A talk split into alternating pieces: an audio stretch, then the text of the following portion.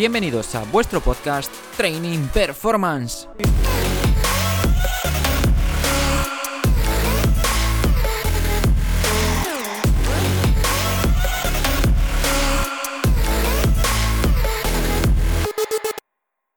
Muy buenas a todos, hoy estamos con Antón de Vicente, capitán, jugador del Corucho, coordinador de la cantera, segundo entrenador del Juvenil A.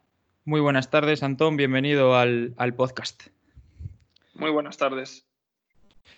Vamos a arrancar simplemente porque te presentes, una presentación breve sobre quién eres, de dónde eres, tu formación, tu currículum como futbolista, como entrenador, a qué te dedicas ahora mismo y más, más que nada tu actualidad. Bueno, pues soy Antón de Vicente, como bien dijo Pablo, eh, capitán del Coruso las últimas tres temporadas.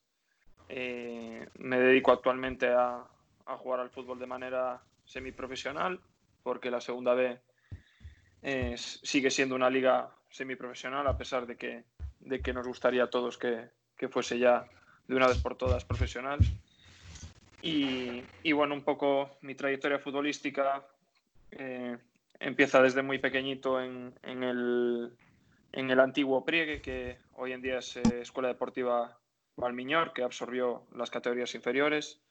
Em, después estuve en el San Miguel, hasta Levín de segundo año, que me fichó Ureca, que es la Escuela Deportiva Valmiñor actualmente. Y, después de año y medio en, el San Miguel, pues eh, eché esos siete años en Ureca, hasta el último año de, de juveniles que estuve en Areosa en Liga Nacional, nunca he jugado División de Honor porque eh, siempre valoré mucho el, lado positivo, el lado positivo y personal de, de, mis compañeros y, me sentía muy a gusto en Ureca. Y por aquella estaba Javier Mate de coordinador en el Celta y me tanteó cuatro años seguidos el poder ficharme, pero, pero bueno, un poco pues eh, por, el perfil de, gente que había y por la distancia con respecto a mi casa y que mis padres no me podían llevar, pues siempre renuncié. Eh, también en, cadetes de, primer año me llamó el Villarreal y pasé, pasé dos semanas allí de, entrenamientos con Diego Mariño, actual portero del Sporting de Gijón. Y también me, me, dio un poco de respeto y, parte de miedo la situación de, de verme allí tan, tan joven y bueno, pues Diego decidió quedarse y, yo decidí volverme a Vigo.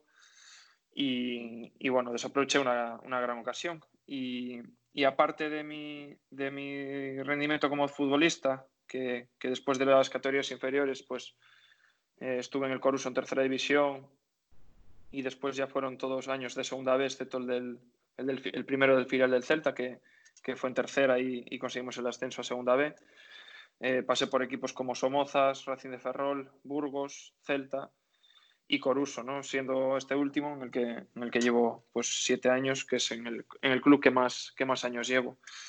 Y aparte de eso, tengo un curso de, de quiromasaje eh, dado por Kimax, que es una, una escuela privada eh, de quiromasaje que hay en Vigo. y los niveles 1 y 2 de, técnico deportivo en fútbol eh, por la rama académica. Eh, me falta el nivel 3, que, es lo que me gustaría, me gustaría hacer. Y, bueno, eso es un poco quién, quién, soy yo, a lo que me dedico. Actualmente también estoy coordinando eh, las categorías inferiores del Coruso con, con, Alberto Domínguez, compañero de equipo y, amigo. Y siendo el segundo entrenador del Juvenil A, que está en Liga Gallega, con, con Andrés Perfecto y con Borja Duarte que formamos un gran equipo y, la verdad es que este año de aprendizaje ha sido, ha sido muy exitoso. Sin duda todo lo que has dicho, Antón, eh, resume así a gran escala todo el paso por, todos los equipos que has contado, tu, tu trayectoria en categorías inferiores, etcétera. Y bueno, ahora adentrándonos en la actualidad, eh, estás como coordinador, como comentabas, de las categorías base, donde este año hemos podido compartir buenos momentos, momentos de aprendizaje, de crecimiento. Y me gustaría empezar por el, por el ámbito del primer equipo. Ejerces como capitán y me gustaría que nos comentases eh, cómo, cómo crees que se puede conseguir la jerarquía en un vestuario. Bueno, es un tema que abarca muchos puntos, ¿no? Y puntos muy interesantes. Eh, el primero de ellos es que, te, que, seas capaz de ser capitán, porque hay mucha gente que no, que no es capaz, que, que o bien renuncia a, esa jerarquía que te da el ser capitán de un equipo, o bien no sabe cómo ser capitán. Y no saber cómo, cómo es, eh, cómo debe ser un capitán, pues eh, es difícil porque, porque sobre todo tienes que tener mucha responsabilidad y mucha personalidad para llevar eh, y abarcar todos los temas que, que hay que abarcar con, en la figura de, de un capitán. ¿no? Yo lo primero es que he tenido la suerte de, de, tener grandes ejemplos de los que he absorbido lo mejor posible y de los que he aprendido muchísimo eh, en casi todos los clubes en los que he estado. ¿no? Eh, mi referente como, como, futbolista es Borja Ubiña, eh, vigués, celtista y capitán del Celta durante muchos años. He tenido la suerte de poder entrenar a su lado y de poder compartir vestuario con él y de guardar una gran amistad. Eh, yo creo que es una persona que ejemplifica muy bien lo que es un capitán, pero además eh, en el Coruso pues, eh, han pasado unos, unos, grandísimos capitanes como Costas, Antúnez, Alberto García, David Campos, Ita, eh, de los que yo también he, absorbido muchísimo, muchísimo de ellos ¿no? y he aprendido mucho. También en el Racing de Ferrol he tenido como capitán a Jonathan Martín, que actualmente eh, milita en el, en el Guijuelo, en Segunda División B. Eh, jugador que ha jugado en Primera División y Segunda y, que también creo que, que ha lucido el, brazalete con, con, mucho orgullo y, y también me ha mostrado muchas de las cosas que se deben hacer como capitán. Y al final todo eso te hace tener un, un, aprendizaje que, que, a día de hoy puedo aplicar a, a lo que es ser ese, ese, ese, capitán y a tener esa jerarquía. Pero también después yo creo que, que va un poco la forma de ser de cada uno, ¿no? Eh, que tengas donde gentes, que por suerte eh, es, una, es, es, una de las cualidades que tengo yo, que seas cercano y te importe un poco la, el bienestar de cada, de cada futbolista, que sepas integrar a los jugadores nuevos que hay cada temporada en un vestuario que pueda tener ya 10, 12 jugadores de la, de la anterior etapa y después que si eres capaz de trazar lazos de amistad en, un vestuario es fundamental porque cuanta más amistad y más cariño haya, eh, normalmente el, el, juego de equipo pues eh, eh, adquiere me, mejores resultados y eso va en beneficio de todos. ¿no? Entonces yo creo que englobando un poco todo eso, conseguirías un buen capitán. Aparte de todo eso, creo que la identificación con el club tiene que ser eh, crucial y, y importantísima. Eh, y para que tengas identificación con el club tienes que conocer el club de arriba abajo, ¿no? conocer a, su, a, las personas que lo integran, eh, tener una buena relación con, con, esas figuras, con el presidente, con el director deportivo, con empleados del club. Y yo creo que te vas ganando un poco en, en, en torno a las relaciones personales esa, esa jerarquía y ese cariño. Y, al final todo el mundo te respeta y comparte sus impresiones contigo, ¿no? Y eso, el saber escuchar a, a toda esa gente que trabaja para el club, el saber tener reuniones con el presidente, eh, el saber mm, ser un ejemplo para, para los jugadores de, la, de, las categorías base, pues todo eso te lleva a que, a que tu jerarquía sea más grande y sea más respetada. No, sin duda todo lo que comentas, Antón, yo creo que lo ejemplificas tú, tú personalmente en el Coruso, porque conozco el contexto, conozco eh, cómo ejerces de capitán en el club y sin duda todos los ejemplos que has puesto de, de cómo, cómo, tiene que ser un capitán, cómo tiene que conseguir esa jerarquía, yo personalmente, a título propio, creo que lo, lo ejemplificas eh, a la perfección. Otra cosa que, que se ve mucho es que lo que comentabas, que el, un capitán tiene que conocer de arriba abajo el club, el personal, eh, la directiva, etcétera. Luego hay otros ejemplos de, de, clubes en los que gente que lleva muchísimos años eh, siempre es el capitán, incluso cuando, cuando ya pasa a un segundo plano en el, en el equipo, ya pues por la edad, por, por cualquier circunstancia ya pasa a, un segundo plano, ya no juega tanto. O hay otros equipos en los que un jugador que lleva muchísimos años, sin embargo, no es el capitán porque creen que, que el capitán debe ser otra persona. ¿Tú crees que el capitán lo tiene que escoger el, el, entrenador, lo tiene que escoger el vestuario, lo tiene que escoger el club? ¿Cómo, cómo crees que debería ir ese aspecto? Bueno, por mi experiencia he vivido las dos cosas, ¿no? Tanto que, un entrenador escoja a sus dos capitanes y a los otros dos los escoja el vestuario, como que un entrenador llegue y te diga que esa votación, ¿no? Y al final, yo en los dos casos he tenido la suerte de, salir elegido como capitán. Digo la suerte porque es una, es una figura que, que no es que me encante, pero, pero sí me gusta llevar a cabo porque eh, al final te acabas sintiendo como tal, llevando tantos años en el club y, siendo un poco eh, el, jugador que más años lleva y, que más eh, pueda sentir el club desde dentro. y al final por implicación, ¿no? porque la implicación que, yo tengo pues no es que sea superior a la de mis compañeros, porque aquí en el curso tenemos la suerte de, tener muchísima gente implicada y que lleva muchos años en el club y que lo siente tanto como yo, pero sí por un poco por, por todo eh, lo que estoy eh, llevando a cabo en estos últimos años con, con, con Alberto, que es, que es, otro de los capitanes y que nos ejemplifica un poco como, como sus jugadores de referencia por, por ser coordinadores, pues eh, al final te da, te da esos galardones. ¿no? Pero, pero sí que es cierto que, que en este sentido, este último año, por ejemplo, con Mitchell, eh, la, elección de los capitanes se hizo por, parte del vestuario, ¿no? Y, al final salimos elegidos más o menos, más o menos no, los mismos, los mismos capitanes que el año pasado con, los hermanos Montes. Y los hermanos Montes habían elegido ellos dos capitanes y los otros dos habían salido de, una votación por parte del vestuario, ¿no? Yo creo que cuando la gente llega a un club siempre se informa, siempre pregunta un poco, eh, pero también intenta conocer al principio a cada persona y un poco por ahí voy a ir a las votaciones, ¿no? Un poco el, jugador más representativo, que yo también en las primeras semanas soy el que más información da de, en muchos aspectos de club y de, y de ayudar un poco a la gente que es de fuera de Vigo pues a encontrar sitios que le puedan ayudar para, para ciertas cosas en la ciudad o zonas que, le interesen de, de, interés cultural o, alguna cosa así, ¿no? de tiendas, de, comercios de, de alimentación, etcétera, etcétera. ¿no? Y, bueno, un poco por eso yo creo que al final eh, acabo saliendo yo, pero, pero sí creo que, que al final debe ser el vestuario el que elija a su capitán. ¿no? Eh, aunque, mm, si bien es cierto que hay, hay veces que el vestuario no va no van todos a una y, hay subgrupos dentro de un vestuario y puede,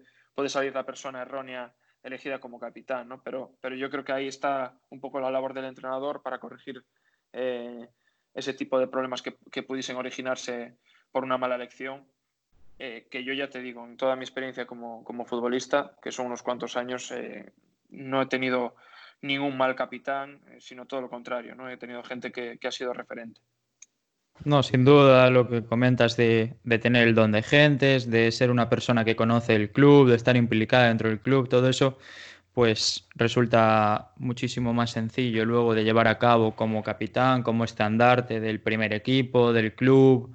Y en tu caso, que bueno, el contexto del Coruso es, es distinto porque tú eres como el enlace, digamos, entre primer equipo y, cantera, todo el juvenil que sube, que sube a entrenar al primer equipo, pues eh, ya te tiene ahí a primeras de cambio eh, acompañándolo, guiándolo, enseñándole. Yo me acuerdo cuando cuando en mi último año de juvenil eh, subí a entrenar con el primer equipo. Me acuerdo que estabais tanto tú como Mateo, como Alberto, como toda, la, toda la gente que ya lleva muchísimos años. La verdad que eso es algo que se agradece y tú que ahora... Eh, eres el también entrenador del juvenil, pues supongo que al juvenil que sube a entrenar con vosotros, eh, supongo que le será un poquito más fácil todo el tema de joder, pues ahora estoy, estoy jugando, estoy entrenando con mi entrenador, ¿no crees?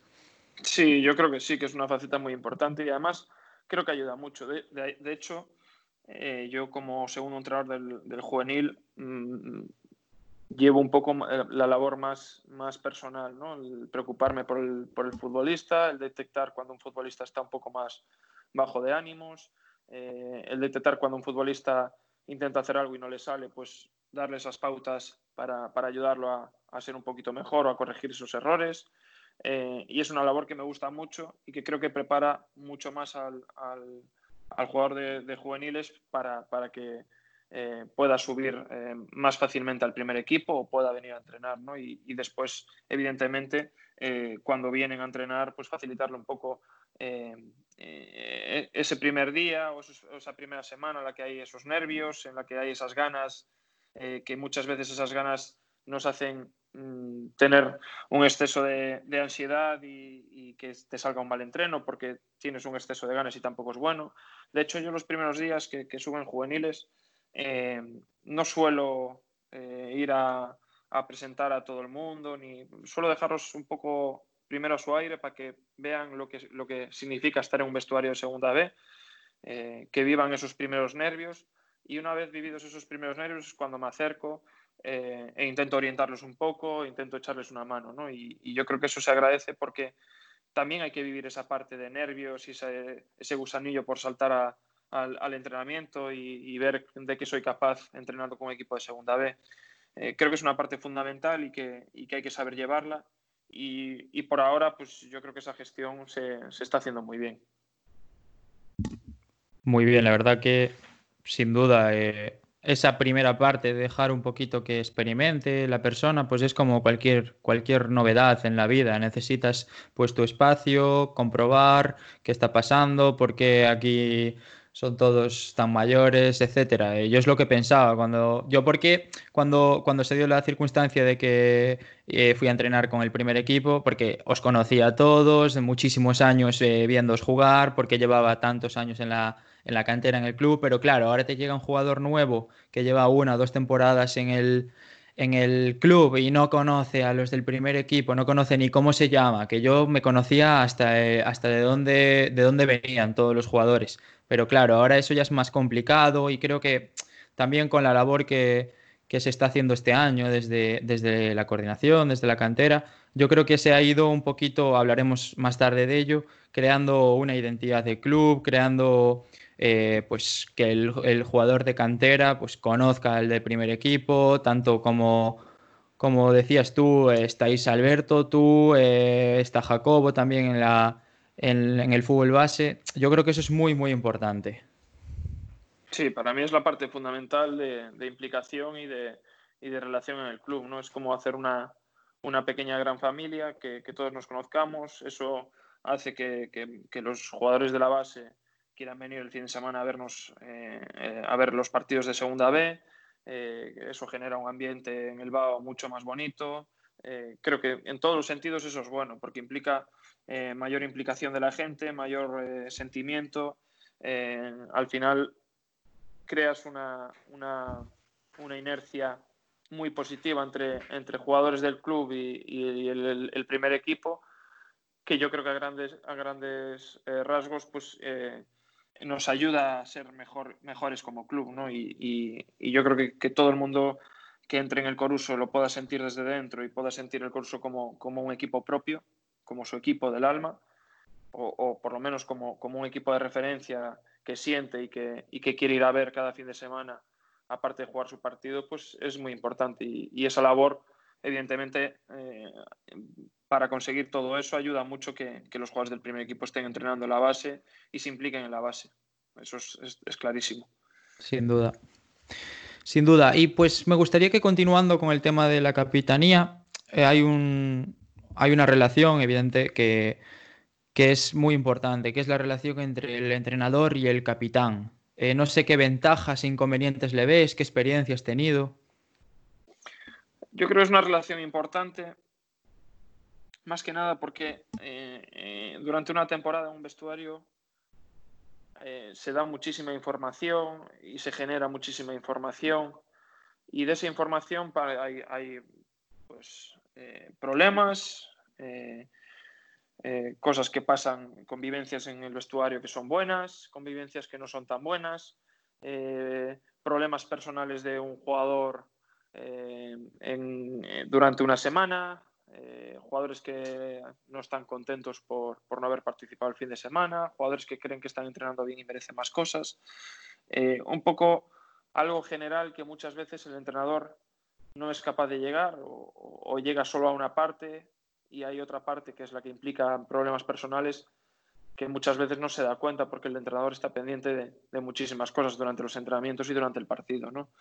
Eh, su cuerpo técnico igual, porque no nos olvidemos que que dentro del cuerpo técnico de un equipo de segunda B, pues en nuestro caso hay siete personas, pero muchas veces esas siete personas no detectan tampoco esos problemas, o si los detectan, pero no llegan a tratarlos como, como el entrenador. ¿no? Y, y, yo creo que en ese sentido es muy, muy importante mantener una, una estrecha relación entre entrenador y capitán.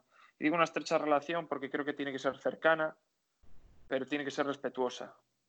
Se tiene que diferenciar muy bien la figura del entrenador y no verlo como, como ese amigo, sí verlo como entrenador, como figura respetable, que es la que dirige el equipo y la que ordena y manda durante, durante una temporada, y el capitán, que es un poco el que tiene más jerarquía dentro de vestuario.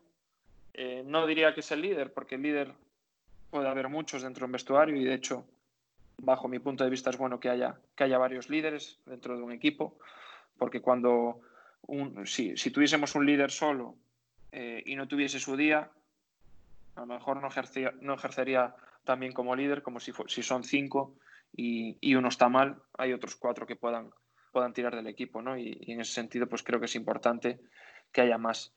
Eh, pero sí, esa, esa relación estrecha, eh, el pasar una información precisa que no haga daño al vestuario eh, para ayudar y para darle herramientas al entrenador a tomar decisiones o a acercarse a un jugador que lo está pasando mal o a, bajarle los humos a un jugador que está, se está saliendo y está un poco crecido o, o, en muchos aspectos de, a lo largo, que se dan a lo largo de una temporada en un vestuario. ¿no? Y yo creo que por eso me gustaría destacar esa, esa relación. Para mí solo tiene ventajas, pero también puede tener un inconveniente. Y el inconveniente es que, como decía antes, puedas eh, pasarte de, ese límite un poco marcado por el respeto eh, que tienes con el entrenador y, pasarte a ser eh, amigo o incluso en, el mal sentido un chivato, ¿no?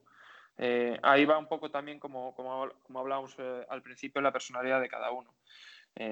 Yo creo que en ese sentido sí que he tenido experiencias en las que un capitán, aparte de tener esa jerarquía, ha sido chivato y no ha obrado bien para el equipo, porque nunca sabes lo que está bien y lo que está mal.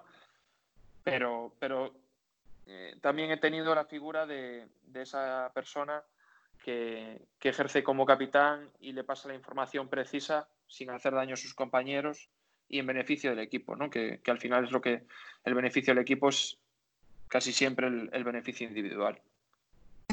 Sí, la verdad que el tema de, bueno, que te puedan tachar de, chivato, de soplón, incluso hay veces que echan a un entrenador y dicen los capitanes le hicieron la cama, eso sí que se suele escuchar, pero bueno, yo creo que es lo que dices tú, que hay muchísimas más eh, ventajas que inconvenientes y que también hay que, hay que saber qué personalidad tiene el capitán, qué personalidad tiene el entrenador, eh, qué grado de madurez puede tener el, el capitán y también que el capitán no ejerza como única persona, sino que eh, ya que ahora se suelen poner dos, tres, cuatro, cinco capitanes, como comentabas, que todo ese grupo de capitanes pues sea representado por el primer capitán a la hora de pues comunicarse con el entrenador, con el cuerpo técnico, eh, incluso de alguna decisión, de planificación, de lo que sea.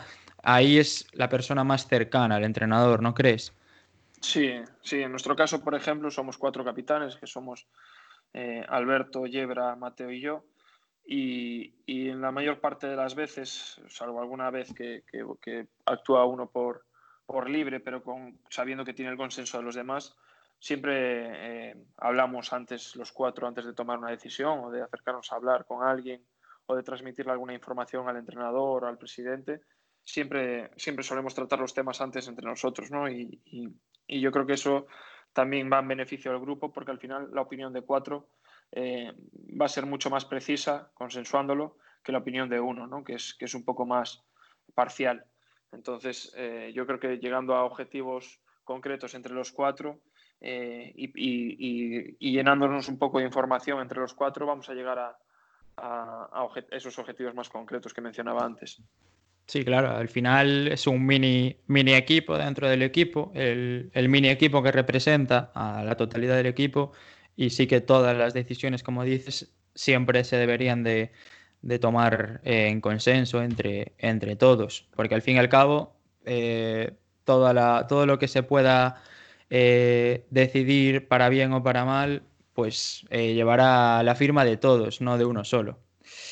Y bueno, Antón, dejando el tema de, capitán, de entrenador, me gustaría que como, como coordinador, también eh, como representante del club, etcétera, eh, me comentases o que dieses tu, opinión sobre para ti cuál es la mejor forma de representar a un club. Pues ya, ya sea como futbolista, como entrenador, como aficionado, como directivo. Yo creo que en ese sentido, eh, un poco lo mencionado anteriormente, pues nos puede servir para, esta pregunta. Eh, leía hace poco, bueno, leía más bien, veía hace poco un, reportaje sobre el Leeds United eh, de Marcelo Bielsa, que cuando llegó Bielsa a, la ciudad de Leeds a, negociar su contrato, lo primero que hizo fue pasearse por la ciudad y conocerla. Lo segundo, estudiar las instalaciones deportivas y ver en qué se podía mejorar unas mejoras reales, evidentemente. Lo tercero, conocer eh, cómo era la persona tipo de Leeds, ¿no? un poco la personalidad de la ciudad, eh, sus encantos, sus, hábitos, sus virtudes, sus defectos. Y un poco eh, llenarse de, cada rincón de la ciudad y de cada, y, de cada persona de la ciudad para absorber un poco lo que, lo que podía representar el club en, en esa misma ciudad. ¿no? Y después eh, hizo lo mismo con cada empleado del club y con cada persona que formaba parte de su staff técnico, eh, que estaba incluido por el propio club, no el que, el que llevaba el, mismo. ¿no? Eh, y yo creo que en ese sentido es fundamental. ¿no? Yo me acuerdo cuando, cuando tuve la experiencia de Burgos, que fue una, una mala experiencia, pero que me sirvió para, para crecer muchísimo. me llamó la atención que solo estuve seis meses en el club, pero muchísima, muchísima gente me guardó mucho cariño y me guarda mucho cariño a día de hoy, ¿no? En el club. Y, yo me explicaba, coño, ¿por qué? ¿Por qué, me, por qué la gente me, me, tiene tanto cariño si al final eh, de 19 jornadas que, que, estuve en Burgos, de, bueno, 21 jornadas, perdón, que estuve en Burgos, eh, jugué en 12 de titular y participé en otras 7. Eh, en, hubo dos partidos que no jugué ni un, ni un solo minuto, ¿no? Y, y al final el equipo estaba en una mala situación, yo me fui en enero casi por la puerta de atrás porque en ese momento el club pues no fue muy claro eh, conmigo y no se portó de la mejor manera. Eh, y me acuerdo perfectamente que cuando llegué a Burgos, pues Burgos es una de las provincias de España con, más pueblos. Me recorrí esos pueblos, unos pueblos preciosos con, con muchísimo encanto, me llené un poco de la, de, de la cultura de Burgos, de conocer cada rincón. Me pasé por la ciudad, una ciudad que para mí es muy bonita y que, y que en ese sentido sí que tengo muy buenos recuerdos y tengo amigos allí además. Eh, y, y, lo subía a redes sociales porque me gustaba, ¿no? Tanto las fotos que sacaba como los lugares a los que iba y me, apetecía compartirlo, ¿no? Y, y, después interactuaba un poco también con, con la afición por, por redes, eh, ya te digo, con los empleados del club, pues intenté conocerlos y, y acercarme también para que me conociesen a mí y poder hacer una, esa relación que haga más cómoda la convivencia durante la temporada.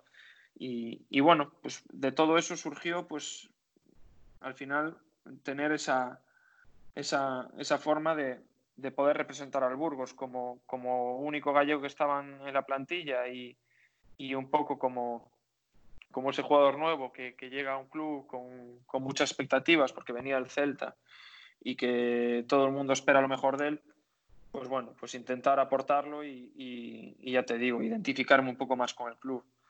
Y, ya yendo a, a, lo que es representar un club de la mejor manera, pues yo creo que todo lo que acabo de nombrar eh, serviría para, para, representar a ese club, ¿no? Cuando tú conoces a, cuando tú llegas a un club, eh, tú tienes que conocer todo lo que, lo que representa el club, eh, su propia historia, lo que ha hecho, lo que pretende hacer, y después rodearte de toda esa gente que forma el club y, tratar de, tener una relación lo más cercana posible, eh, intentar pues que tus ideas eh, que sean constructivas para el club, aportárselas a, la directiva con toda la humildad del mundo e intentar que el club mejore.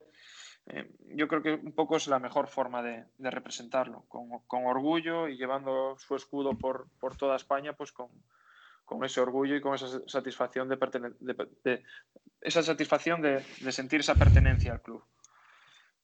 Sí, sí, o sea, eh, la gente que igual no, no, conoce tanto a Antón, solo decirle que, que, todo lo que ha dicho es que yo pongo la mano en el fuego, que es cierto, porque es, es una persona que para mí es como, como un cacho de pan, evidentemente para lo bueno, porque luego también tiene su, su cara su cara, pues de que si le tocan un poquito los huevos, pues todos, todos saltamos, pero, pero yo creo que de primera conoces a Antón, todos, todos, tanto aficionados como personal del club, como jugadores de las categorías inferiores, compañeros de, de, tanto entrenadores como, como, de otros aspectos, pues yo creo que todos eh, decimos al unísono que, que Antón es, es, un tío de 10, sin duda alguna.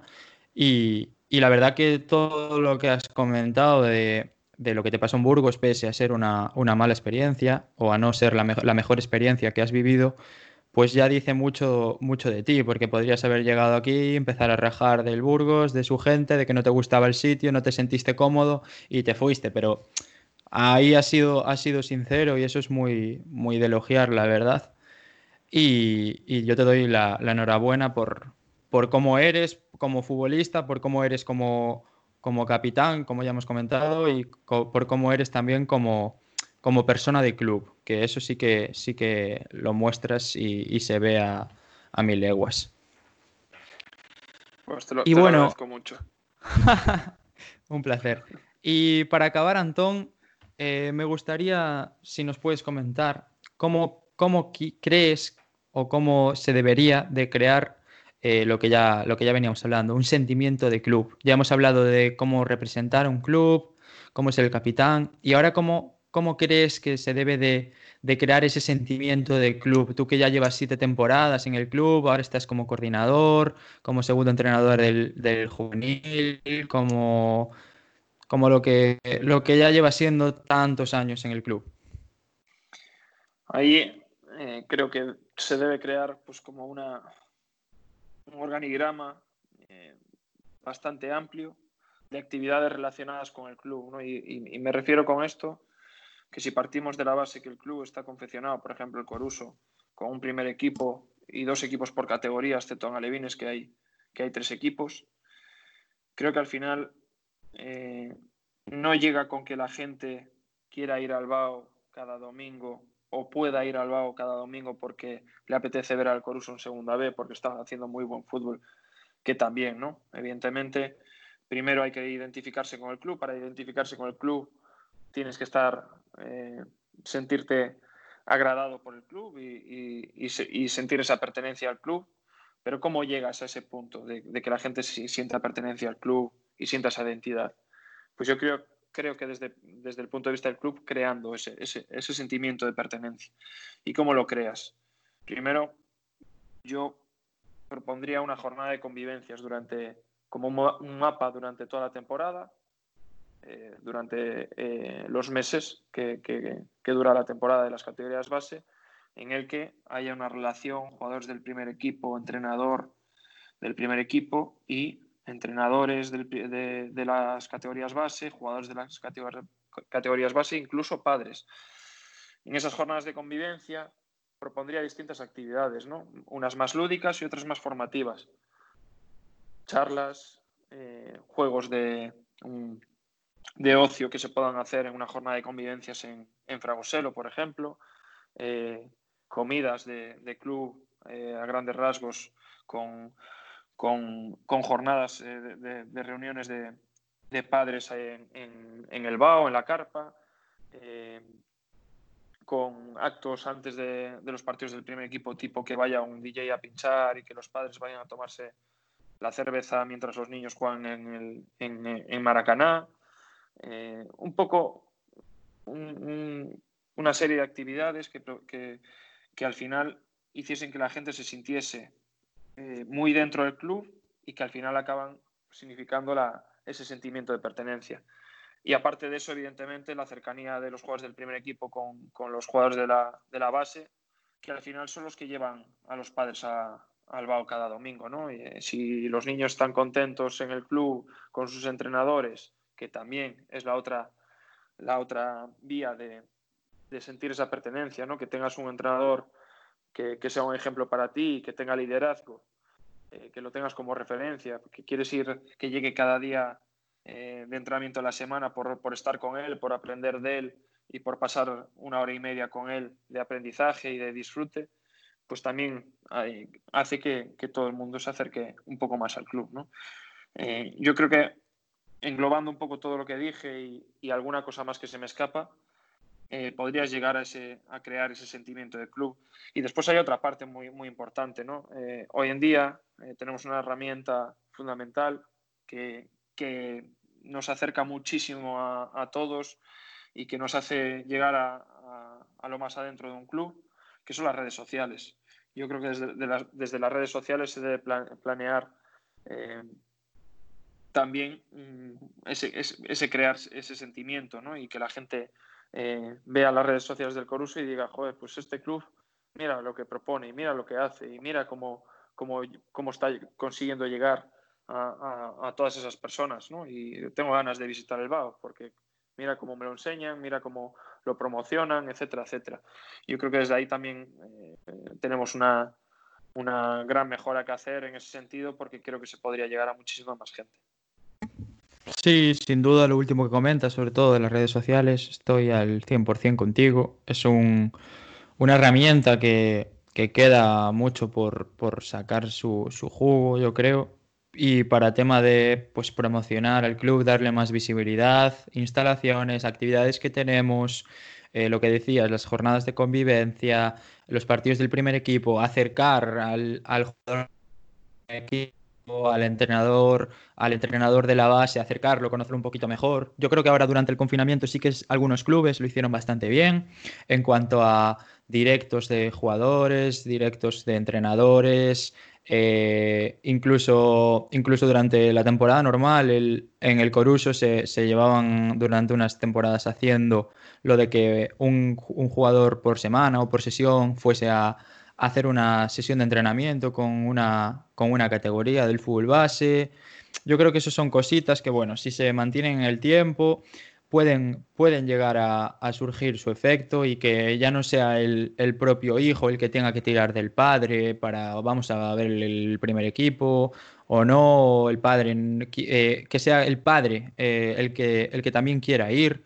Yo creo que también, por ejemplo, se, se, creó un muy, muy buen sentimiento de club este año en cuanto a la afición, pues, que se veía gente, pues, que al fin y al cabo son, son jugadores, son benjamines, alevines, eh, con sus propios padres, con incluso delegados, algún entrenador, pues vestidos de, de carnaval, animando, tomando la cerveza antes de entrar al, al partido en una, en una camioneta. O sea, son cosas que dices tú, ostras, pero es que eso no es no es propio de un equipo de segunda B, pues yo que sé, del Racing de Ferrol o del Pontevedra, que ya tiene otra masa de, de gente detrás. Eh, cuando llegasteis a Ferrol con unas bengalas y al final eran pues cinco o seis padres con sus hijos, con sus familias, que quisieron dar como una, una bienvenida un poquito más cálida a vosotros. Yo creo que os gustó mucho. Cuando, cuando se fue a Mérida, cuando se fue a San Sebastián de los Reyes, al final es gente que, conocéis, que, que se, se, vive el, el cada semana pues entablar conversaciones con ellos, porque no dejan de ser gente de la casa. No sé cómo lo, cómo lo ves. Sí, yo creo que en todo eso hemos crecido muchísimo los últimos años. Y, un poco implica, pues todo lo mencionado por ti y, y por mí anteriormente, creo que implica que, que, que, que se llega a ese punto ¿no? de, de, de entendimiento entre afición y, y equipo y, de comunión y, sobre todo este año se ha vivido eh, tardes en el BAO que, es, que, han sido impresionantes, de, ya no solo de fútbol, sino del ambiente que se vivió, de cómo animó la gente desde fuera. Y al final toda esa gente es lo que dices, es, son padres que se sienten orgullosos de, de, pertenecer al Coruso, de que están contentos de que sus hijos jueguen en las categorías base, pero también evidentemente hay que llegar a ellos por medio del fútbol, ¿no? Si cuanto, cuanto más, cuanto mejor fútbol hagas y más atractivo sea el fútbol que, que propones, eh, en el primer equipo, pues más vas a, a llamar la atención de la gente. Y, y, eso en, la, estas dos últimas temporadas se ha conseguido eh, de una manera muy importante y creo que hemos puesto un poco más, más grande el escudo del Coruso por toda España. Y, y al final eh, la gente se siente orgullosa y tiene ganas de, de volver a vivir un partido de grandes emociones en el BAO. Sin duda, sin duda. Al final creo que el último partido pues, fue contra el, contra Atlético. El Atlético que venía pues, en fase de ascenso, parecía un equipo imbatible y un día de perros, 3-0. Eh, la, la, cámara de la gallega enfocando a, a los padres que comentaba yo antes, a los padres con pelucas, vestidos de carnaval, que al final con medias, eh, hacía un frío que pelaba y ellos estaban allí dejándose la garganta, las manos eh, atizando el bombo. Yo creo que eso es algo que, no se ve, pero que al final lo que decías tú, que, el ambiente que, te da, pues te da ese, pues venga, vamos a morder un poquito más para recuperar la pelota, o al celebrar un gol, pues mirar la grada y ver la grada pues llena, con más color, con más, con más ruido, con más ánimos. Yo creo que es eso bastante, bastante, bastante importante. Y, bueno, Antón, acabando ya con el tema del Coruso, ahora me gustaría pasar a las preguntas que solemos hacer a, toda la gente que, tenemos aquí al podcast. Y bueno, yo creo que yo quiero que las enfoques a, lo que tú creas que conveniente, a tu campo, tanto futbolista como entrenador, como, como coordinador, como a futuras, eh, futuras cosas en las que te puedas ver. Y empezando por eh, dónde te ves eh, y cuáles pueden ser tus objetivos a corto, medio y largo plazo, tanto profesionalmente como, si quieres, personalmente. Bueno, profesionalmente eh, me gustaría eh, seguir mi trayectoria de, como futbolista, pues en este caso semiprofesional, ojalá algún día profesional, ojalá se pueda ascender pronto al Coruso a, segunda división y, podamos disfrutar todos de algo histórico.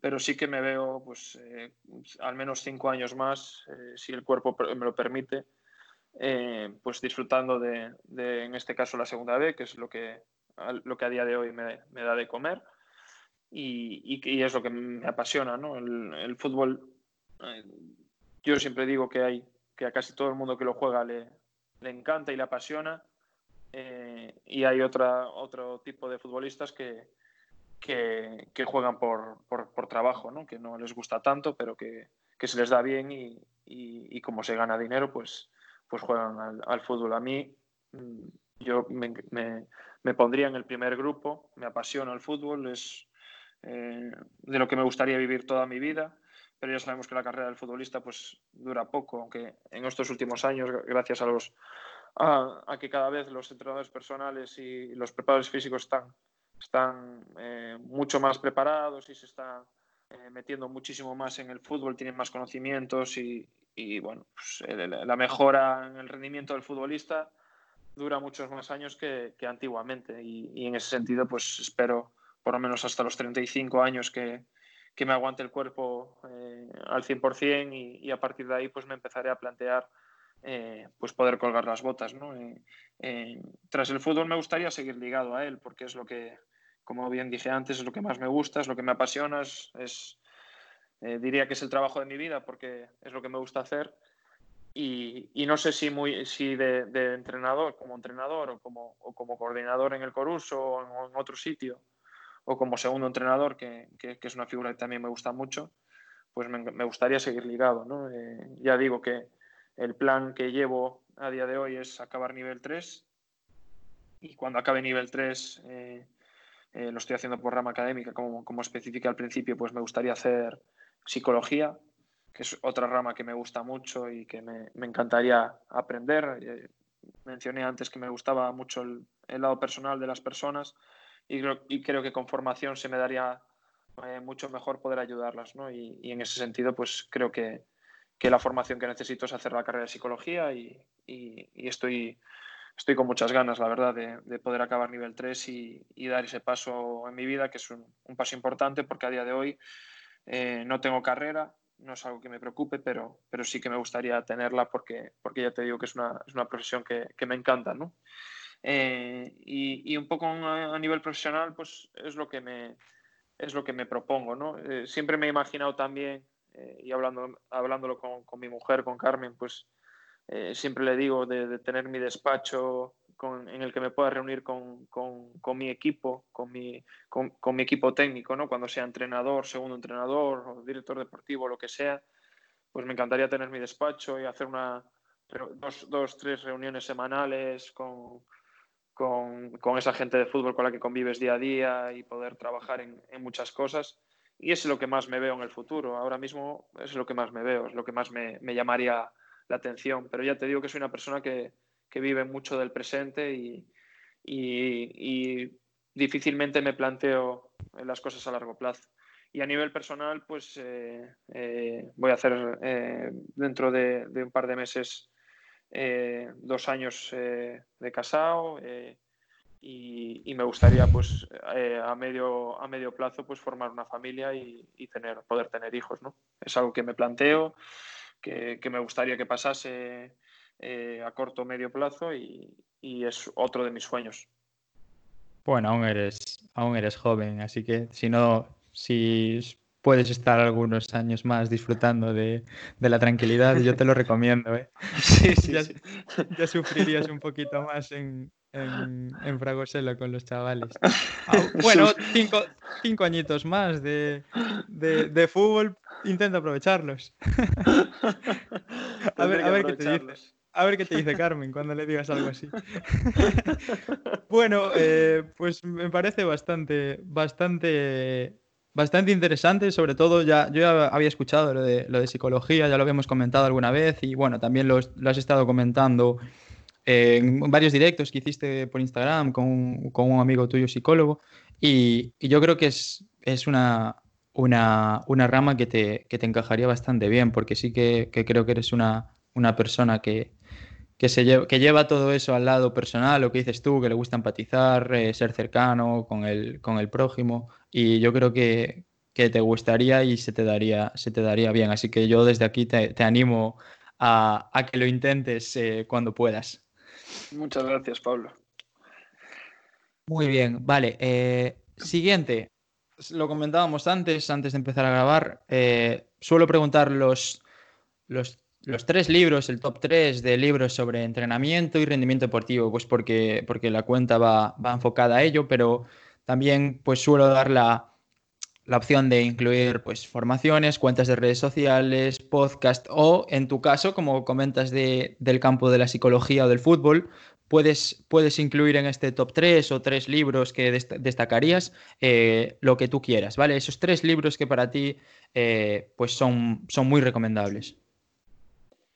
Bueno, yo en este caso voy a recomendar un poco eh, un libro que me ayudó eh, en esta cuarentena eh, y que lo digo en esta cuarentena, pero ya lo leí en, mi etapa en Burgos, que fue cuando lo compré, que fue una etapa en la que, como dije antes, pues lo, pasé mal y, es el, arte de no amargarse la vida de Rafael Andreu que es un libro que, te lleva un poco más a encontrar, eh, encontrarte a ti mismo, ¿no? encontrar lo, más profundo de ti y, aprender a aprender a controlar eh, mucho más tus sentimientos. ¿no? Y digo controlarlos no porque los podamos controlar, sino porque eh, dentro de este libro es como si te, si te trasladase a, a esa forma de entender los sentimientos de manera más profunda pero a saber encontrar también eh, esas energías negativas que no te hacen eh, nada bien en la vida ¿no? y, a intentar apartarlas. Y, bueno, ese es el libro que, me ha acompañado, es el, libro que puedo recomendar eh, sobre, sobre, sobre esta cuarentena y, un poco el que más me ha ayudado a mí. después hay otro libro que me marcó mucho, aunque no es un libro que, que recomiende por, por psicología ni por entrenamiento personal, sino por las vivencias y las experiencias que ha tenido esa persona, que a día de hoy no es un gran ejemplo, pero, pero, pero que en el pasado fue un grandísimo futbolista, que es eh, Diego Maradona, que su libro de, su, biografía, que, es, eh, que cuenta un poco cómo llegó y cómo, cómo, cómo llegó a él la droga y cómo, cómo le truncó su carrera deportiva ¿no? y cómo le truncó la vida, porque a día de hoy ya te digo que solo sale, solo sale Maradona por, por sus borracheras y, por, su, por su condición de, drogadicto. ¿no? Y, es una pena porque, porque si no es el mejor del mundo eh, históricamente, porque ahora tenemos a, Lionel, eh, fue uno de los, de los mejores jugadores de la historia del fútbol. Y, creo que cuenta muy bien eh, cómo eh, a Diego le llegó muy fácil todo, todo, lo, todo lo insano y todo lo que le apartó de, de los terrenos de juego. Muy buenos, la verdad que el de Maradona sí que he escuchado muy buenas, eh, muy buenas recomendaciones de él, pero el, primero sí que, sí que no lo conocía y la verdad que me lo apunto porque si, te lo has vuelto a leer eh, en esta cuarentena es porque realmente creíste que, era bueno, que en el momento en el que, en el que lo leíste por primera vez en Burgos te ayudó y la verdad que, que muy bueno.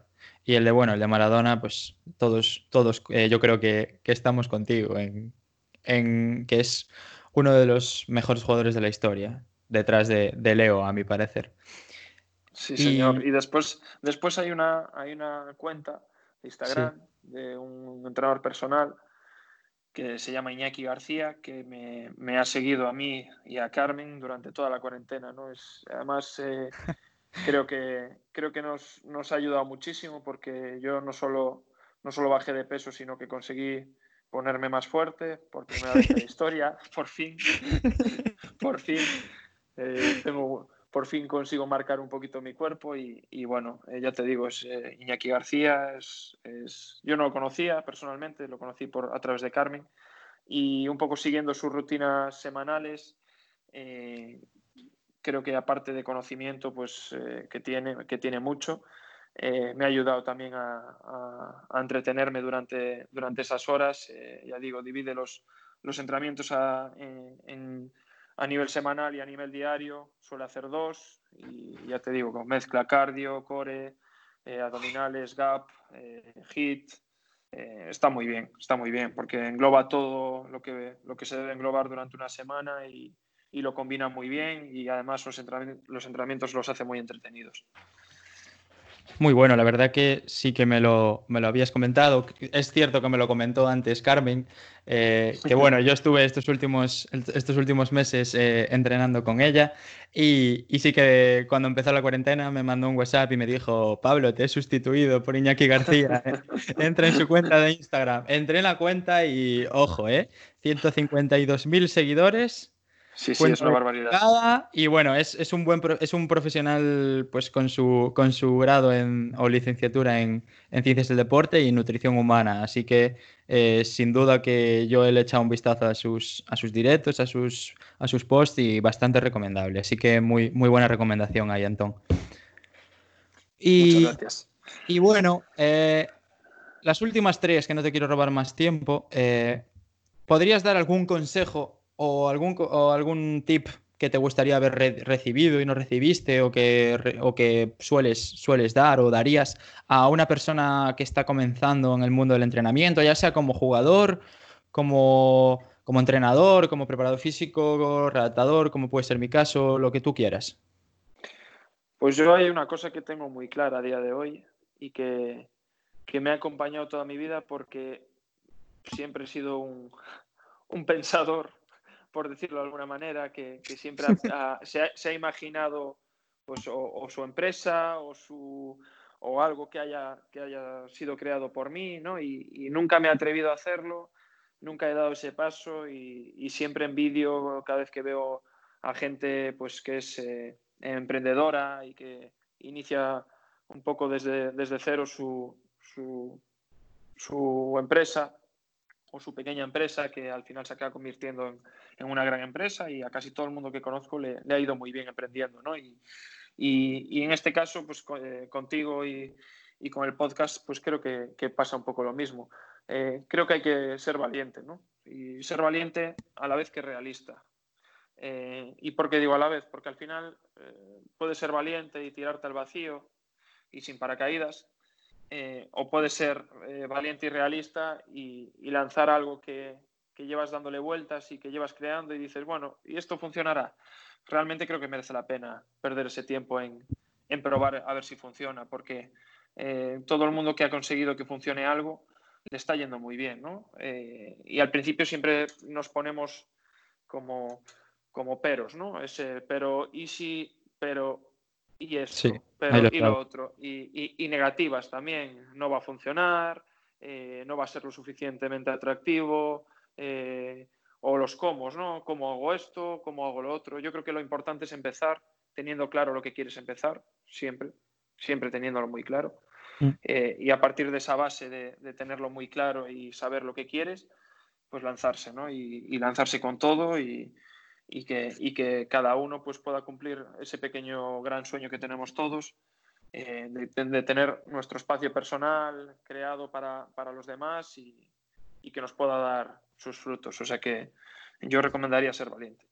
Sí, lo que, lo que acabas de decir, intentar salir de la, de la zona de confort y no tanto quedarse en el easy y qué pasaría si y si me atrevo, sino si tienes eh, la idea, si tienes las ganas, eh, tampoco hay que, hay que tener miedo. Sí, el miedo es, es, algo que hay que tener, pero tampoco dejar todo en mejor no, me, quedo aquí, estoy tranquilo, estoy seguro.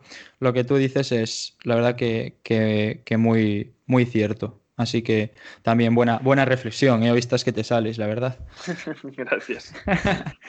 vale, eh, para acabar con tema personal, eh, me gustaría que si tienes, si, si los has pensado, ¿con qué, tres, con, qué tres momentos te quedarías que te hayan marcado, que hayan marcado la diferencia, hayan sido claves en tu vida hasta, hasta ahora, hasta la actualidad, ya sea a nivel personal, profesional, lo que tú quieras? Bueno, tengo tres momentos muy, muy concretos. El primero es eh, cuando pasamos de, sexto de primaria a primero de, a primero de eso. Eh, yo de pequeño era poco peor que Daniel Travieso y, era bastante chulo y, además se me daba muy bien jugar al fútbol y, bueno, era un poco mandaba yo en el, en, el, en el, colegio en el que estuve, en el Ángel de la Guarda. Y, en sexto de primaria, pues eh, decidieron todos mis compañeros hacerme vacío, porque aún encima de jugar bien al fútbol era el que ligaba, el que tal. Y bueno, pues un poco por, por, por esa chulería que tenía yo y, y, un poco también a lo mejor por envidia, pues me hicieron vacío, pero también me hicieron darme de bruces con la realidad. Y era que había, de golpe había perdido a todos mis amigos de clase, ¿no? Y, y eso me hizo ver eh, durante el transcurso de sexto a primero de la ESO que, tenía que dar un cambio en mi vida, ¿no? Y, acercarme mucho más a ellos y olvidarme un poco más de, de, todas esas pequeñas, eh, o sea, de, todas esas cosas que no tienen tanta importancia en la vida, ¿no? Y, y ahí pues supuso un gran cambio porque descubrí a, unos, a unos pedazos amigos que por desgracia a día de hoy pues eh, no, no, tenemos tanto contacto, pero, pero que sí me han hecho disfrutar de, toda la ESO y de, lo que vino después y que recuerdo con, con gratitud. Ese sería el primer momento que, que, me marcó un poco porque me hizo cambiar un poco y, reformar un poquito mi forma de ser. El segundo momento es un momento un poco más trágico que fue cuando estaba eh, con el Corso jugando en Madrid contra el Madrid Castilla. Eh, perdimos 6-1 un domingo a las 12, eh, hace 8 o 9 años. Y, y bueno, y, y, a mí mi padre después de cada partido siempre me llama, siempre, siempre pues opinamos un poco los dos del partido y qué tal, me pregunta qué tal, qué tal fue, me da su impresión si lo ha visto, etcétera, etcétera. Es algo que hago siempre y que me gusta hacer siempre. Y, y ese día no me llamó, no me llamó, no me llamó. Eh, llamé yo a casa y me dijo mi hermano que estaba, que estaba, bueno, que estaba buscando al gato, ¿no? Y, y, cuando llegué de Madrid a las nueve de la noche, pues me dijeron mis, mi, mi, hermano y mi madre que, que mi padre estaba ingresado, le, había dado un infarto y, y, lo tenían que operar de urgencia, ¿no? Y, bueno, fue otra de las épocas que, que, ha marcado mi vida y que la ha cambiado. Eh, creo que es el momento que más eh, ha cambiado mi vida y que más me ha hecho reflexionar y darle eh, el valor que requieren las cosas. Y, bueno, pues fue un momento un poco más desagradable, pero, pero que a día de hoy pues eh, puedo recordar con, con felicidad porque eh, me sigue acompañando y me sigue llamando después de cada partido. Así que pues lo celebro. Y, y el tercer momento, pues creo que fue un, un, momento muy importante en mi, en mi carrera deportiva que, me hizo darme cuenta de que, de que, lo que estaba haciendo como futbolista no era suficiente, que fue cuando salí de Burgos ¿no? y, me, fui a Somozas. El, el, irme de Burgos me supuso una gran liberación. Me, recuerdo eh, los primeros kilómetros, nada más subirme al coche y salir de Burgos, de ir llorando como un enano, cantando la canción que, que había puesto en ese momento eh, y, y, llorando y llorando que, que casi no veía la carretera con todo el coche cargado dirección Ferrol y, esa llegada a Somozas pues me dio con, con Michel Alonso, por cierto, de, entrenador, que desde aquí estoy muy agradecido porque me esperó hasta el último día de mercado y, ese, ese, paso a Somozas me, me, enseñó ese otro fútbol que me hizo crecer como futbolista y que me hizo disfrutar de las mejores temporadas hasta, hasta, hasta el día de hoy de, de mi carrera eh, como futbolista. Qué bueno, qué bueno. Sí que conocía el, el segundo momento, que bueno, por suerte lo que comentabas, eh, por suerte ya sigues, sigues recibiendo la llamada de tu padre y demás, pero sí que, sí que me parece muy importante que, bueno, que no te haya abierto los ojos, pero sí que haya sido un antes y un después, porque mismo esta semana comentabas, en, bueno, salías en todos lados, la verdad, hablando de que no se debería de jugar al fútbol, si hay, si hay vidas en juego, y yo creo que, bueno, no, no, no es que sea un símil o, que se pueda conectar directamente con aquel, con aquel suceso de tu padre Madrid, pero sí que cuando, cuando hay una vida eh, hay, que, hay que priorizarla, digo yo, no sé cómo lo, cómo lo ves. Pues sí, hay que priorizar esa parte porque, porque es fundamental y es la que nos hace vivir el, día a día, ¿no? Y, bueno, yo creo que eh, en ese aspecto, pues eh, creo que es fundamental eh, al final sentirse arropado por, por, cada persona que tienes a tu lado y, y, al final también juegas por ellos, ¿no? Y creo que el fútbol te lleva, te lleva un poco más allá eh, de, de, lo que es el, el juego en sí, eh, que si, si, tú estás acompañado y representado fuera, al final esa gente también disfruta contigo, ¿no? Y, y, te lo transmite. Y es una de las partes más, para mí, más importantes, ¿no? Esa parte un poco, digamos que es, que es una parte más personal, pero que te hace, te hace poder disfrutar eh, mucho más de lo que estás haciendo. Sí, sin duda, muy bueno ahí, Lantón, la verdad. Eh, bueno, para acabar, que ya llevamos una hora, parece mentira, ¿eh? Sí, sí, eh, pasó volando. Sí, la verdad que sí, así de gusto. para acabar, bueno, me gustaría empezar contigo ahora una serie de, de, una cadena, digamos. Eh, lo he pensado y creo que es una, bonita iniciativa, bonita forma de acabar, de acabar cada episodio, que es que, a ver si me puedes nominar a una o dos personas, puedes poner un reserva por si la primera persona no, no, no, pudiese, no quisiese, no le permitiesen eh, participar en el podcast. Una, una, nominación para que un compañero, amigo que, que, que se dedique o que, que, que viva en el mundo del entrenamiento, entrenador, deportista, estudiante, lo que tú quieras. Eh, si puedes nominar a uno, pues será el siguiente invitado al, podcast. Bueno, yo en este caso voy a nominar a, dos personas. Una eh, es más conocida, eh, sobre todo aquí en Vigo y a nivel nacional, que es Kevin Vázquez, jugador del, del Celta de Vigo y gran amigo. Creo que es una persona muy interesante y que, y que además por formación por lo que, por lo que está estudiando y, un poco por lo, por lo que se dedica profesionalmente, pues puede ser muy interesante. Y la otra es eh, uno de mis primos que, que, hace triatlón, tiene ya 41 años y es una persona que, que ha disfrutado siempre del deporte y, lo ha, y, es, y, es, una persona muy competitiva y creo que también puede aportar su granito de arena y hacer una, una gran entrevista. Así que dejo esos dos nominados y, y ojalá pues eh, puedas por lo menos con, con, uno hacer, hacer otra, otra gran entrevista. Pues genial, seguro que seguro que, que, sí, que será muy muy interesante. Pues nada, no te robo más tiempo, Antón. Eh, muchas gracias por, por tu tiempo, por estar con, con, nosotros y por haber dejado estas perlitas que, que, has, que has soltado hoy aquí. Así que un abrazo muy grande y muchísimas gracias. Muchísimas gracias a ti y enhorabuena por, por esta gran iniciativa, que, que, ya lo hablamos ahí atrás y, y que por fin te has atrevido a, llevarlo a cabo y creo que, es un paso muy importante, que además es novedoso y que estoy seguro de que, de que te va a ir muy bien. Muchas gracias, amigo. Un abrazo. Un abrazo.